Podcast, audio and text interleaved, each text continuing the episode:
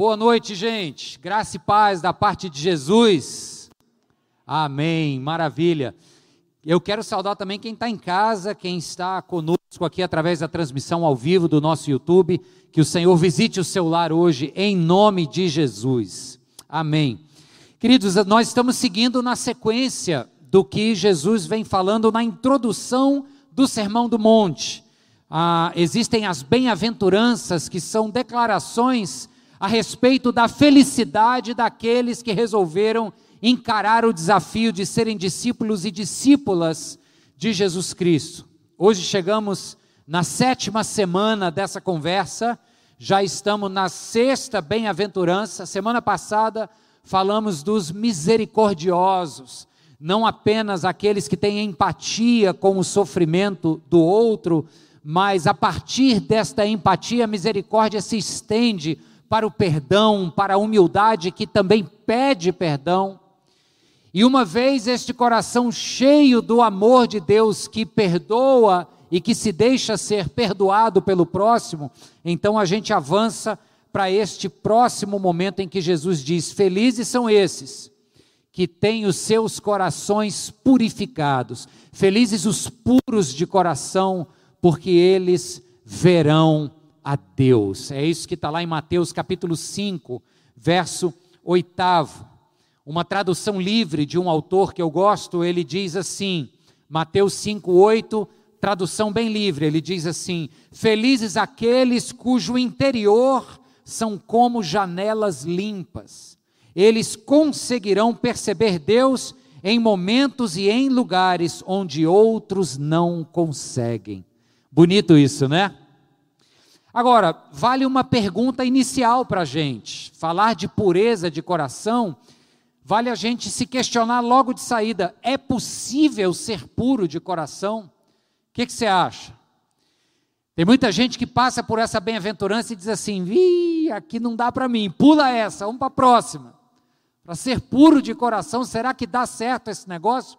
Porque às vezes, vamos ser sinceros aqui, por mais que a gente tente, por mais que haja um empenho, a impressão que dá é que na maioria das vezes, não poucas, a gente chega no final do dia com um saldo meio negativo, né? Assim, puxa, para ser puro de coração está é longe. Agora, por quê? Porque a gente pensa nessa pureza como um movimento necessariamente de subtração.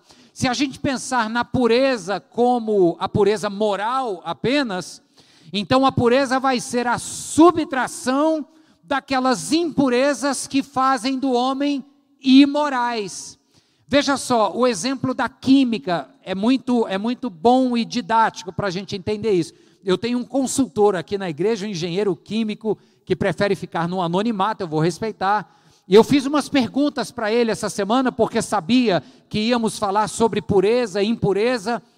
E ele estava me explicando que para se alcançar o estado de pureza da água, 99,9% de pureza, a água tem que ser fervida no seu ponto de ebulição, 100 graus Celsius. Quando ela evapora, aí os sais que têm pontos de ebulição diferentes, as moléculas são separadas das moléculas da água.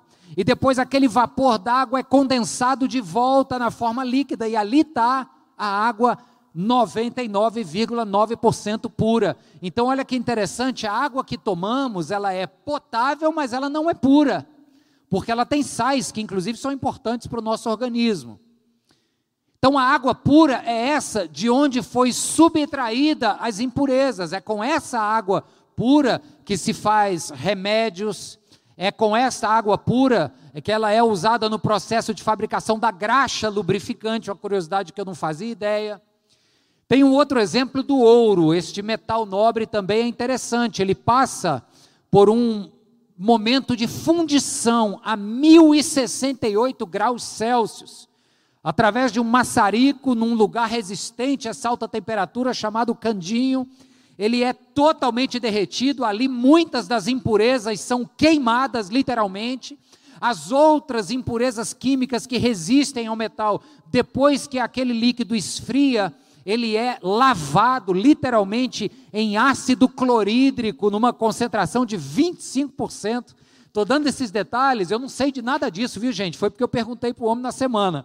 Mas são detalhes interessantes só para a gente ver como existe um processo de subtração das impurezas. Agora, nós vamos entender, queridos, que no reino de Deus, a pureza a qual o Senhor se refere não é apenas a partir da subtração de impurezas, mas também o é a partir da adição de virtudes. É uma subtração, sim, tem coisas que precisam sair, queimar, arder para fora. Agora tem outras que precisam ser somadas. Amém, gente? Vamos já chegar lá. Eu quero falar para vocês que nos evangelhos, essa história de dizer puros de coração que verão a Deus, por consequência, Aqueles que não veem a Deus é porque ainda estão com as impurezas em seu coração, e é muito mais sutil e profundo do que apenas as impurezas de ordem moral, ok? Por exemplo, você vai ver que na crucificação é um excelente exemplo. Ao pé da cruz de Cristo, aqueles líderes religiosos que lá estavam eram talvez vistos por todos que ali se colocavam como pessoas religiosas, pessoas que tratavam com muita decência e compostura a religiosidade de Israel. Os fariseus, inclusive, eram tidos e reconhecidos como os maiores observantes da lei, de tão a sério que a levavam em suas vidas. Então, os presentes àquela cena talvez pudessem perceber naqueles líderes ali pessoas puras no sentido da religiosidade da época. Contudo, ao invés de enxergarem o Deus que ali se prendia num madeiro, eles caçoavam, eles amaldiçoavam, eles acusavam, eles desdenhavam. Surpreendentemente e ironicamente, quem é que olha para Jesus e diz: realmente, verdadeiramente, este era um filho de Deus? O soldado romano pagão, que talvez naquele momento tivesse tendo uma visitação do Espírito de Deus que, lhes, que lhe abriu os olhos e ele então viu o Senhor ali na cruz. Não é irônico isso, gente? Como aqueles que se achavam pela aparência serem os mais limpos, na verdade eram os mais sujos e, e havia uma cegueira espiritual. Eram os fariseus. Jesus, inclusive, os chama de cegos, de, de líderes de cegos. Ele chama eles lá no, no, no, no Evangelho de Mateus, versos, capítulo 23 e capítulo 15, guias de cegos, cegos insensatos. Então, se a gente está falando na bem-aventurança que diz que uma determinada pureza nos abre os olhos para enxergar a Deus, eu quero chamar você para ler comigo o texto bíblico de hoje, que fala de, desta relação entre cegueira espiritual e visão espiritual. Então vem comigo para o Evangelho de João, capítulo 9. Agora sim eu vou pedir que você abra a sua Bíblia. O Evangelho de Mateus 5, na bem-aventurança, a gente cita de cor, mas o capítulo 9 do Evangelho de João vai nos guiar hoje na nossa reflexão. Se você puder, aí no seu lugar, fique de pé, só para a gente. Vamos lá, vamos ficar de pé, gente? Só para a gente distender aqui o diafragma, poder acompanhar a leitura. Diz assim, dos versos 35 ao 41. Jesus ouviu que o haviam expulsado, vou já explicar de quem se trata. E ao encontrá-lo, disse: Você crê no filho do homem? Perguntou o homem: Quem é ele, Senhor, para que eu nele creia? Disse Jesus: Você já o tem visto, é aquele que está falando com você. Então o homem disse: Senhor, eu creio. E o adorou. Disse Jesus: Eu vim a este mundo para julgamento, a fim de que os cegos vejam e os que veem se tornem cegos. Alguns fariseus que estavam com ele ouviram-no dizer isso e perguntaram: Acaso nós também somos cegos? Disse Jesus: Se vocês fossem cegos, não seriam culpados de pecado. Mas agora que dizem que podem ver, a culpa de vocês permanece. Vamos orar? Querido Deus, Pai amado, Senhor Jesus, abre os nossos olhos nessa noite, Senhor. Queremos enxergar o teu mover no nosso meio, queremos ver o Senhor. A oração que fizemos ainda há pouco com a música continua sendo a nossa oração de agora. Um coração puro, igual ao teu, é o que te pedimos, Senhor. Que toda distração caia por terra agora e que estejamos com os nossos olhares e nossas mentes fixas no Senhor. Em nome para a glória de Jesus. Amém. Amém. Amém. Pode se sentar. O que é que está acontecendo aqui no capítulo 9? Me permita refrescar a sua memória. Jesus passa num determinado lugar e cura um cego de nascença. É aquele trecho em que os discípulos apontam para o cego e perguntam: Mestre, quem pecou, ele ou seus pais, para que nascesse assim? Então não é um cego qualquer, aqui não foi um acidente de trabalho, não foi uma doença oftalmológica progressiva que ele foi perdendo a vista, era um cego de nascença. Era um cego para quem informações do tipo verde, vermelho, crepúsculo, cores da alvorada não faziam o menor sentido, porque jamais tiveram a capacidade de discernir e diferenciar o mundo visual diante de si. E Jesus vem e cura este cego. Esse é um relato muito forte, porque na época de Jesus havia uma compreensão entre os judeus do seu tempo de que quando o Messias viesse, quando o Messias esperado pelo povo chegasse entre o povo, ele realizaria alguns milagres, alguns sinais que somente ele poderia fazer, somente o enviado de Deus. Que milagres eram esses? Vou listar alguns apenas. Ressuscitar um morto, e é aqui no Evangelho de João que Jesus traz à vida Lázaro. Curar um leproso, porque a lepra era tida esta doença, era como uma doença fruto de uma maldição, então somente Deus reverte maldições. E curar um cego de nascença. Então o Evangelho de João é muito estratégico e intencional para mostrar que Jesus é este que cumpre todos os sinais messiânicos de sua época. Jesus então cura este cego, o que era o costume dos rabinos da época, dos líderes religiosos da época. Houve o milagre, vamos lá então fazer, interrogar os envolvidos para a gente atestar se foi um milagre mesmo ou não. E então chamam o rapaz e ele diz: Olha, eu era cego e agora estou enxergando. Aí eles não se dão por satisfeitos, chamam os pais deste homem e diz: Olha, estão dizendo que seu filho era cego, que história é essa? Era mesmo, porque agora ele está aqui enxergando. E o pai, com medo dos judeus, diz: Olha, vai lá no menino, porque ele já é um homem, ele pode falar por si só. E eles voltam no ex-cego e pergunta: Fala para a gente, definitivamente você era cego ou não? Quem era esse homem que estão dizendo que te curou? E aí o cego diz uma coisa muito importante para a gente começar a pensar nesse processo de olhos que se abrem, que saem da cegueira para enxergar a Deus. O cego diz assim: Quem é este homem eu ainda não sei. O que eu sei é que eu era cego e agora eu vejo. Amém, gente? Primeiro lugar, queridos, para termos de Deus a dádiva de olhos que o enxergam, em primeiro lugar, a gente tem que admitir que é cego. A gente tem que admitir que tem olhos, que percebe muitas coisas, mas que se formos depender da nossa própria visão, da nossa própria vontade de querer enxergar Deus no sentido de contemplá-lo em sua plenitude, a gente não consegue.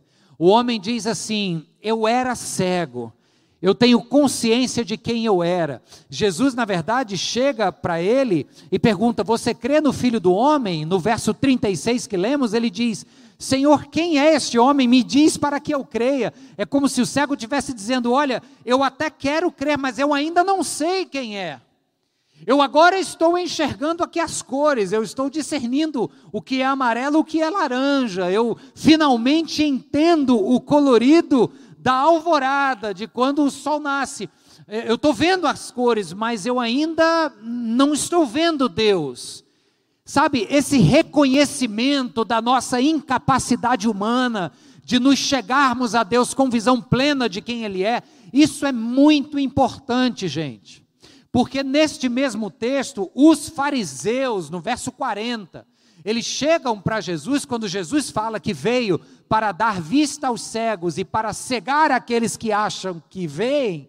Os fariseus cheios de uma arrogância, cheios de si, cheios dessa ideia de que eles sim conseguiam enxergar, eles perguntam para Jesus: Nós enxergamos, né, Jesus? Nós não somos cegos, né? Literalmente a tradução do grego do verso 40, eles dizem assim: Nós não somos cegos, somos tem uma pergunta no final. Isso mostra um pouco desta arrogância que muito mais nos cega para ver Deus do que nos permite enxergá-lo. E a postura que o Senhor espera de discípulos e discípulas que querem conhecê-lo cada vez mais, começa com essa humildade de quem se reconhece cego, incapaz. Senhor, se eu ficar por mim mesmo, eu consigo até ver as cores do mundo, mas não consigo discernir o Senhor nas cores de um pôr do sol, nas cores do mundo ao meu redor. Somos incapazes. Se não for a graça do Senhor, nós não saímos desta dimensão material. Tá claro, irmãos? O segundo ponto está no verso 7. Quando Jesus diz então para aquele cego, ele faz um processo, ele pega terra do chão, mistura com saliva e passa nos olhos do cego. Tem uma outra intenção do porquê Jesus faz isso. Não era terra mágica, não era cuspe santo, ok? Não é nada disso. Tem uma outra intenção a respeito de trabalhar no sábado. Não vamos falar sobre isso aqui.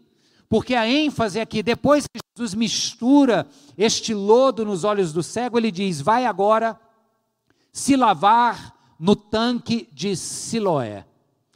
E o Evangelho de João, ele não tem o costume de traduzir muitas palavras. Se, se você ler, por exemplo, é, o Evangelho de Marcos e de Lucas, que Lucas, especialmente, que escreve para um público grego, é, frequentemente Lucas está traduzindo, ele diz: olha, isso aqui, é, o tanque de Betesda, que significa lugar de misericórdia, ele traduz muitas coisas. João não tem esse costume, porém, neste verso 7, aqui do, do capítulo que nós lemos, do capítulo 15, João, do capítulo 9, perdão, João traduz, João diz: olha, o tanque de Siloé significa, Siloé significa enviado.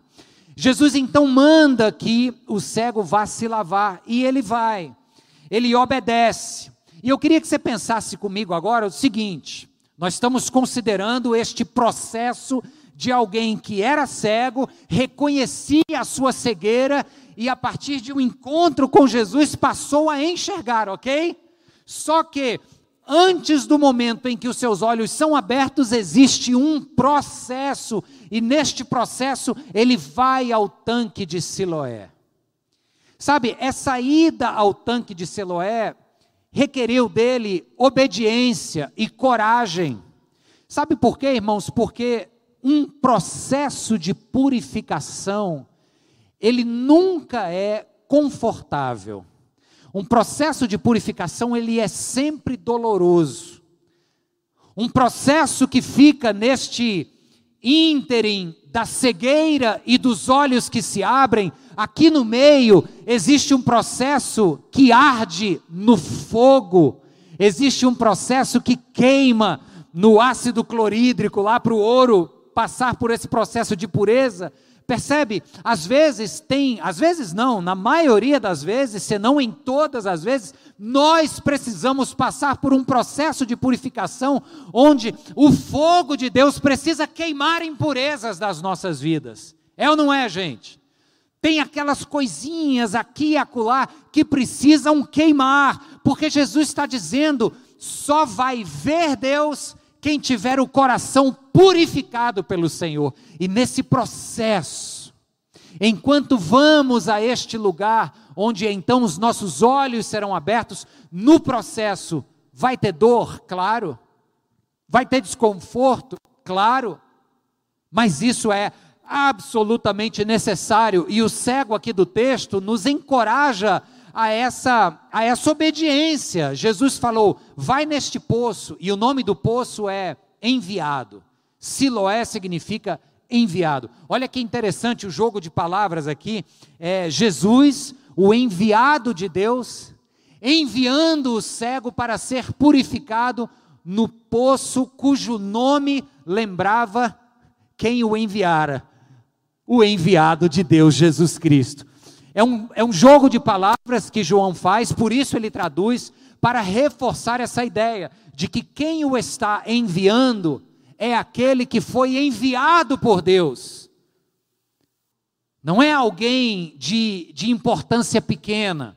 É o próprio enviado por Deus dizendo: obedeça o que eu estou lhe falando. Você vai passar por um processo de fornalha, de limpeza espiritual mas pode ir, porque quem está lhe enviando sou eu, e eu tenho sempre o melhor para você, e eu quero que você se deixe purificar, porque o teu alvo como ser humano é poder ter olhos que enxergam a Deus. Amém, queridos?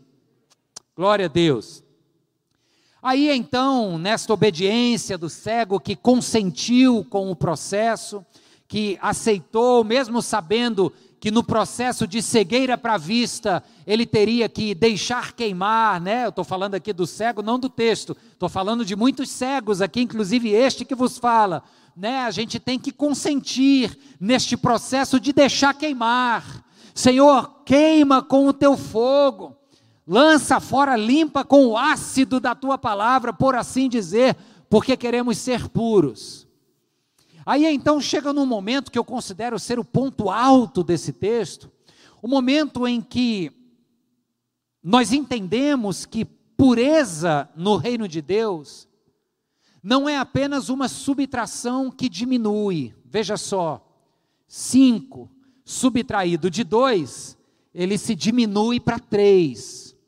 No reino de Deus, o processo de purificação subtrai as impurezas, mas isso não nos diminui, isso na verdade engrandece os filhos e filhas de Deus. O processo de purificação de Deus no coração de seus filhos e filhas os engrandece, porque os leva a serem o homem e a mulher que Deus os criou para ser. Mas precisa ter a subtração para que haja esse crescimento. Veja só, a água potável, apesar de ser boa para o nosso uso, ela é menos água do que a água pura. A água pura, sem as impurezas, sem os sais, ela é completamente água. Ela é água em toda a sua inteireza. Está percebendo aqui a ilustração? Quando nós somos purificados pelo fogo da palavra de Deus, pelo fogo do Espírito Santo de Deus, aleluia, nós nos tornamos plenamente quem fomos criados para ser. Sem as impurezas que às vezes a gente adora pendurar, sem as vestes que a nossa cultura insiste em nos dizer que precisamos dela para vivermos vidas de sucesso e de felicidade plena. Jesus olha e diz: Não, eu te criei para ser um ser humano pleno e você só vai ser pleno quando se purificar e subtrair as impurezas. E o que é que acontece? Está aqui no texto agora. O que é que acontece quando o ser humano, então, se entende nesse processo de purificação, com as impurezas lhe sendo subtraídas, e então ele se coloca diante de Deus, agora com os olhos abertos e vendo. Vou lembrar você daqui do texto. Jesus pergunta: Tu crês no Filho do Homem? Ao que o cego responde: Quem é ele para que eu creia? E Jesus diz: Você que era cego, agora você o tem visto, sou eu que falo com você. Nesse momento, o cego enxerga. E o que é que ele faz? O que é que todo ser humano faz quando enxerga Deus no ápice daquilo que foi criado para ser? Ele cai de joelhos e adora não tem outra reação senão essa. Lembre-se do início do livro do profeta Isaías, no capítulo 6. Isaías diz: nos primeiros versos do capítulo 6, no ano da morte do rei Uzias, eu vi o Senhor. E ele estava assentado num alto e sublime trono, as abas de sua veste cobriam o templo que se enchia de fumaça, a glória do Senhor estava naquele lugar, ele se reconhece como impuro, e aí então ele diz: E este Deus é o que? Santo, Santo, Santo é o Senhor dos exércitos. O que é que o homem faz quando ele se encontra nesse estado de plenitude tal que ele enxerga ao Senhor? Ele adora a Deus. É o que está aqui no verso 38. O cego olha para Jesus e diz: Eu creio. Então ele se prostrou e o adorou. Porque a adoração é o alvo último da nossa existência.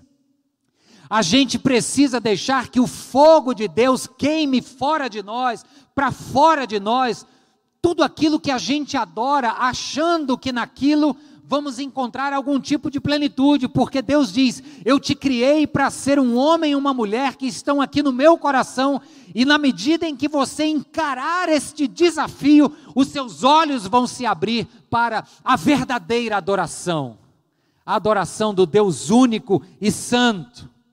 É o homem em toda a sua pureza, em toda a sua inteireza, vendo a Deus, dobrando os seus joelhos e o adorando. Amém, irmãos? Que, que cena é essa, né? Porque a gente vive em dias onde isso é muito difícil. A gente vive em dias onde não só somos cativados a adorar muitas outras coisas, invariavelmente adoramos os nossos próprios sonhos, nos curvamos diante dos ídolos da nossa cultura, do dinheiro, do sucesso. Você está acostumado a ouvir isso, essa é uma tendência do nosso mundo. Sem a gente perceber, a gente se pega de joelhos, adorando aquilo que não é o nosso fim último, o propósito para o qual fomos criados. Mas Jesus está dizendo aqui: quando os olhos do homem se abrem, a cegueira espiritual cai e ele consegue ver Deus, ele entende que o seu alvo de vida é adorar a Deus e viver para a glória dele para todo sempre. Posso ouvir um amém? Não, não ouvi não. A máscara aí dificultou. Vamos lá? Glória a Deus. Esse é o Deus em quem cremos, esse é o Deus que nos resgatou. E eu quero terminar, irmãos, lendo para vocês a primeira carta do mesmo apóstolo João. No capítulo 4 da carta de João, o apóstolo fala sobre esta possibilidade, ainda que tão mal compreendida, de enxergar a Deus, de ver a Deus. Olha o que é que nos diz João, e com isso eu quero te deixar é, é, pensando e refletindo no desafio que o Espírito de Deus tem para nós hoje, que está nos dando aqui hoje. Ele diz assim: vai projetar aí o texto, primeira carta de João, capítulo 4. Amados, começa João. Visto que Deus assim nos amou, nós também devemos amar uns aos outros. Ninguém jamais viu a Deus. Se amarmos uns aos outros, Deus permanece em nós e o seu amor está aperfeiçoado em nós. Sabemos que nós permanecemos nele e ele em nós, porque ele nos deu o seu Espírito. Olha que frase interessante aqui. João diz: Ninguém jamais viu a Deus. Peraí, como assim? O, o, Moisés teve uma experiência de ver Deus, ainda que pela fenda da rocha, viu Deus por trás. Diz a palavra que Abraão viu Deus dentro do seu contexto. O rei Davi enxergou Deus agindo ao seu redor nas grandes vitórias militares. O rei Salomão viu Deus na sua glória que encheu o templo por ocasião da dedicação do templo. O que João está dizendo é mais ou menos o seguinte: ninguém até agora viu Deus como se pode ver na pessoa de Jesus Cristo. Ninguém tinha vindo de, visto Deus como agora nós o podemos ver encarnado no amor que se traduz na cruz do Calvário, no sacrifício do Cordeiro. Este é o amor de Deus que, que se traduz nessa visão maravilhosa que temos. E aí ele fala: quando amamos uns aos outros, esta visão de quem Deus é fica mais clara diante dos nossos olhos. Então perceba que o desafio aqui é esse amor mútuo. Mestre, qual é o maior dos mandamentos? É amar a Deus e amar ao próximo. Porque quando a gente ama, nós estamos efetuando a essência de quem Deus é. E aí, queridos, quando entendemos isso, poderemos falar o que Jacó falou para o seu irmão Esaú no capítulo 33 do livro de Gênesis, depois de uma pendenga que durou anos. Mas agora, diante de uma reconciliação, Jacó abraça o seu irmão e diz: Olhar para a tua face é como ver a face de Deus. Quando amamos, nós enxergamos a Deus na face do outro. Eu acho isso lindo e acho isso um tremendo desafio. Porque se tem alguém aqui achando que a promessa da bem-aventurança, de se ver a Deus, é para você ter uma visão sobrenatural de um ser celestial reluzente, branco, alvo como a neve. Não, não é essa a intenção. Jesus está dizendo: os puros de coração vão ver a Deus, mas vão ver a Deus através das lentes do amor, percebendo Deus presente naquele a quem você ama e de quem você recebe amor. Não é lindo esse desafio, irmãos? Então Jesus termina dizendo: Bem-aventurado vocês, os puros de coração, que entenderam a escuridão que havia nas suas vidas antes de terem os seus pecados perdoados. Bem-aventurados vocês que se admitem cegos, sem a graça de Deus eu nada enxergo. Bem-aventurados vocês, bem-aventurados vocês que não se acovardaram diante do processo de purificação, mas que empreenderam essa caminhada para o tanque de Siloé, que empreenderam esta caminhada através da qual o fogo do Senhor subtraiu impurezas. Bem-aventurados vocês que nesse processo de subtração ou de purificação precisaram fazer escolhas difíceis. Sabe, olha aqui, ó, jovens, Talvez Deus queira que neste processo você faça uma escolha que vai contra a sua carne. E talvez você precise dizer não para aquele relacionamento que você tanto quer assumir. Sabe, filhos e filhas de Deus, quem me ouve aqui em casa, o processo de purificação invariavelmente é doloroso e nos chama ao sacrifício e à renúncia mas é necessário porque o tanque para qual nos dirigimos se chama o tanque do enviado. Quem está lá é o enviado de Deus e ele está dizendo: pode vir, o processo vai queimar, vai arder como o ácido clorídrico no ouro, mas isso é necessário para purificá-lo. Então, bem-aventurados são vocês que corajosamente disseram: Senhor, quebra a minha vida e faze-a de novo. Senhor, eu quero ser um vaso novo. Bem-aventurados são vocês que entendem que pureza não tem a ver com uma paranoia de querer apenas fazer tudo certinho aos olhos dos outros, porque para estes Jesus disse que seriam como sepulcros caiados, aos olhos dos outros pintadinho, bonitinho, reluzente, mas por dentro, na essência, cheio de podridão e de morte. Bem-aventurados são vocês que entendem que esta pureza é muito maior e mais profunda do que a superfície. Essa pureza tem a ver com a totalidade do seu ser, daquilo que Jesus te criou para ser.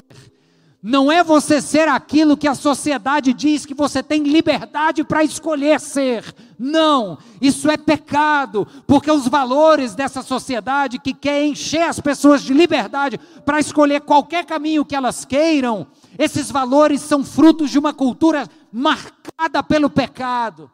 Então, a verdadeira liberdade, a verdadeira vida é quando nós encaramos o desafio de sermos quem Deus nos criou para ser. nem mais nem menos. Amém, queridos? Bem-aventurados são vocês que passaram e que passam por esse processo de purificação, reconhecendo a cegueira, abraçando as dores do processo, mas não abrindo mão de ser alguém inteiro nas mãos do Senhor e para a glória de Deus. Bem-aventurados são estes, porque estes e apenas estes verão a Deus. Amém e amém. Que o Senhor abençoe sua vida para a glória de Jesus. Amém. Louvado seja Deus. Você pode se colocar de pé agora? Queria orar por você. E queria te encorajar a fazer uma oração intimista. Uma oração que agora é entre você e o Senhor. Agora não é a hora de pedir por ninguém, apresentar nome algum. Eu, inclusive, vou pedir que, simbolicamente, você ponha a mão sobre o seu coração. Porque aqui você está simbolizando uma oração que é assim: Deus, não é uma oração egoísta, mas é uma oração realista. Eu preciso do Senhor. Vamos orar juntos? Feche os seus olhos. Quem está em casa, põe a mão no coração também, vale a pena. Deus querido, nós estamos aqui juntos como igreja. Nós estamos aqui, Senhor, pedindo ao Senhor que nos purifique nas tuas águas. E que esta purificação, ó Deus, ainda que doa, ainda que represente renúncias, ainda, meu Deus, que neste processo tenhamos que lidar com perdas, com dores, nós queremos dizer agora, Deus, que mais nos vale sermos a pessoa que tu quer que nos formemos, do que sermos o objetivo dos nossos próprios planos. Queremos ser o homem, queremos ser a mulher que o Senhor nos formou para ser. E por isso, Deus, precisamos do teu fogo purificador sobre nossas vidas. Espírito Santo, convence os nossos corações da justiça, do pecado, do juízo. Que caiamos de joelhos, Deus, todas as vezes que temos nos vestido de valores que não são os valores do teu reino e que o teu fogo purifique, ó Deus, as nossas vidas e nos faça abraçar os valores do teu reino. Obrigado, Senhor, por essa noite, por essa palavra. Obrigado porque é assim que o Senhor quer que caminhemos enxergando o Senhor. Que possamos dizer então, Jesus, como o cego disse: Um dia fomos cegos, mas hoje, pela graça de Jesus, nós vemos. Oramos juntos e pela fé te agradecemos em nome de Jesus. Amém. Amém.